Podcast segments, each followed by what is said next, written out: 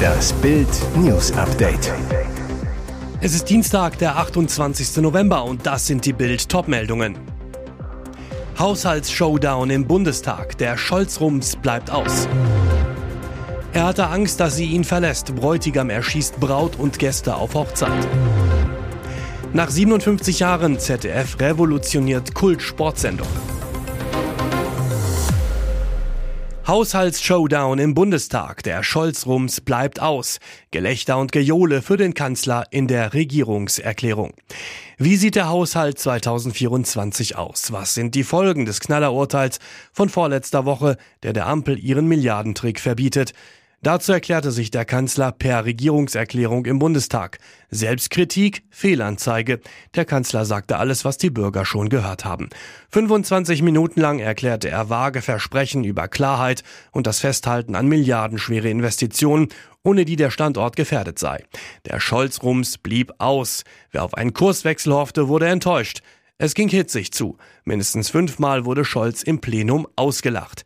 Danach sprach Merz und haute richtig drauf, nannte Scholz einen Klempner der Macht. Der Kanzler habe in der Regierungserklärung gar nichts erklärt.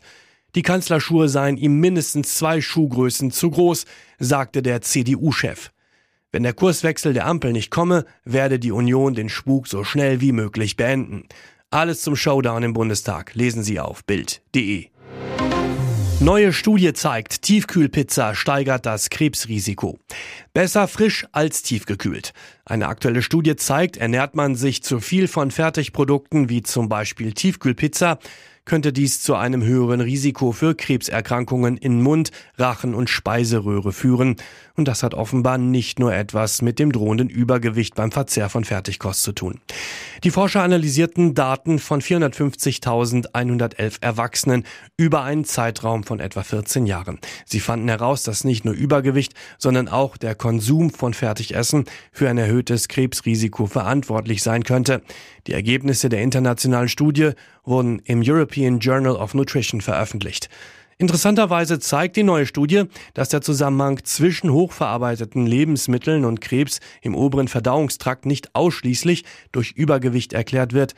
Die Forscher glauben, dass andere Mechanismen den Zusammenhang erklären könnten, wie Zusatzstoffe wie Emulgatoren und künstliche Süßstoffe sowie Verunreinigungen aus Lebensmittelverpackungen und dem Herstellungsprozess. Er hatte Angst, dass sie ihn verlässt. Bräutigam erschießt Braut und Gäste auf Hochzeit. Es sollte der schönste Tag ihres Lebens werden, doch noch bevor die Hochzeitsfeier zu Ende ging, war die Braut tot, erschossen von ihrem frisch angetrauten Ehemann. Der Hochzeitsmord ereignete sich am Samstagabend um 23.25 Uhr in einer Partylocation rund 300 Kilometer nordöstlich der thailändischen Hauptstadt Bangkok. Während die Gäste ausgelassen feierten, soll das Brautpaar gestritten haben. Lokale Medien berichten, der ziemlich betrunkene Bräutigam fürchtete, seine Frau würde ihn wegen seiner Behinderung für einen anderen Mann verlassen. Der ehemalige Marinesoldat hatte sein rechtes Bein bei einem Zugunglück verloren. Sie hatten einen Streit über private Angelegenheiten. Der Bräutigam ging zu seinem Auto, nahm eine Waffe und schoss, bestätigte ein Polizist. Die Kugeln trafen die Braut, ihre Mutter und ihre jüngere Schwester. Alle starben am Tatort. Auch ein Hochzeitsgast wurde getötet. Anschließend steckte sich der 29-Jährige seine Pistole, die er legal erworben hatte, in den Mund und erschoss sich selbst. Nach 57 Jahren ZDF revolutioniert Kult Sportsendung. Umstellung bei einer der traditionsreichsten deutschen Sportsendungen. Das ZDF hat einschneidende Änderungen bei der Sportstudio Reportage verkündet. Demnach werde die Sendung, die 1966 an den Start ging, ab 2024 monothematisch. ZDF-Sportchef Jörg Polus. Die Sportreportage hat sich zu einem Doku-Format gewandelt. Das gehört zu einem Strategieprozess.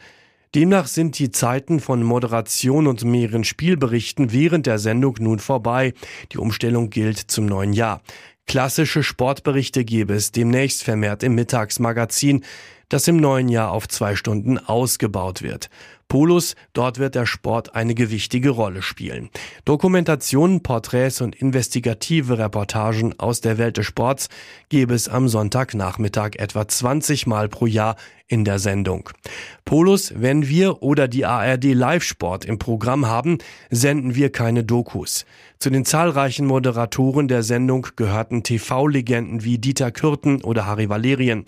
Zuletzt wurde die Sendung unter anderem von Jochen Breyer, Sven Voss und Ex-Tennisprofi Andrea Petkovic präsentiert. Und jetzt weitere wichtige Meldungen des Tages vom Bild Newsdesk.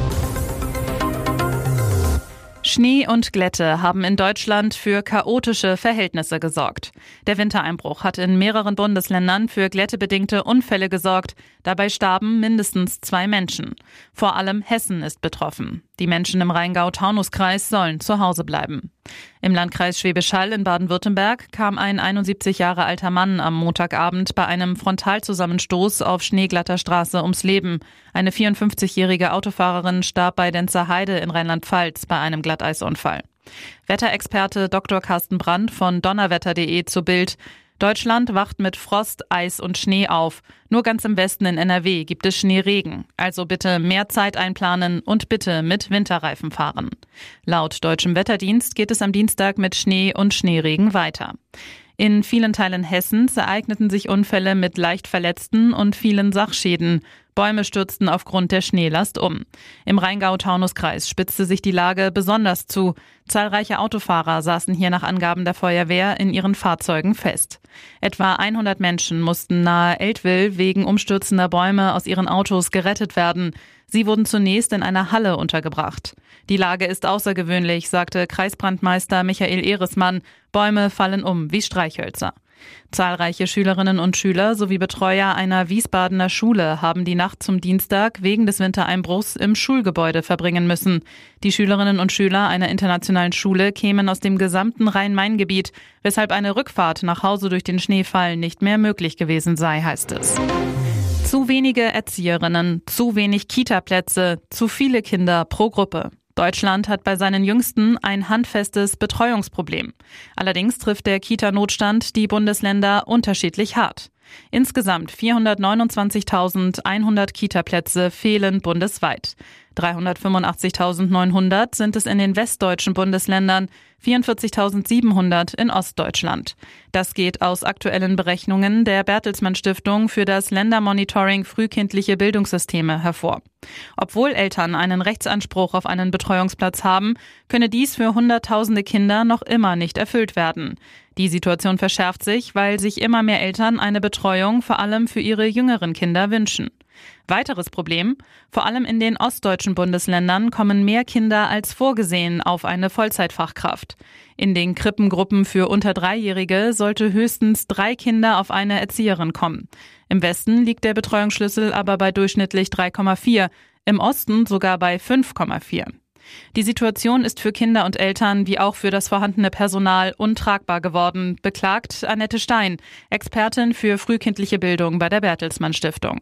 Der Fachkräftemangel erschwert es zunehmend, die Rechtsansprüche zu erfüllen und in den Kitas den Bildungsauftrag umzusetzen. Um die Situation bis 2030 überhaupt noch verbessern zu können, müssten die Bundesländer und Kommunen sofort handeln und umsteuern.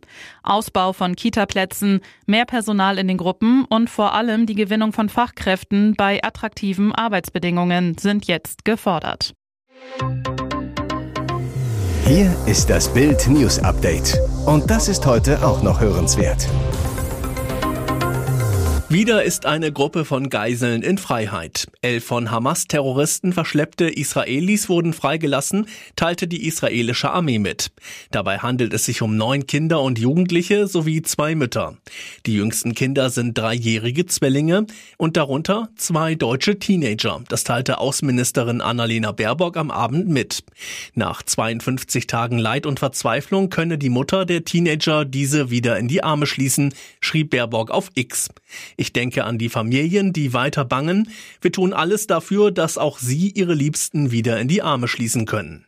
Nach Angaben einer Sprecherin israelischer Geiselfamilien handelte es sich bei den deutschen Staatsbürgern um zwei jugendliche Brüder. Über ihre Verschleppung aus dem Grenzort Nir Oz hatte ein israelischer Trickfilmregisseur einen Clip veröffentlicht. Der 80 Sekunden lange Trickfilm Disaster zeigt, wie die Brüder, die alleine zu Hause waren, am 7. Oktober frühmorgens von Raketenalarm und Raketenangriffen geweckt und dann entführt werden.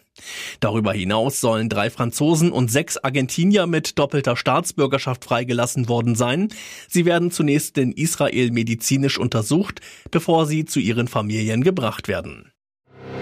Nach den Ausschreitungen zwischen Randalierern und der Polizei mit über 200 Verletzten vor dem Spiel gegen Stuttgart bekommt Eintracht Frankfurt Ärger.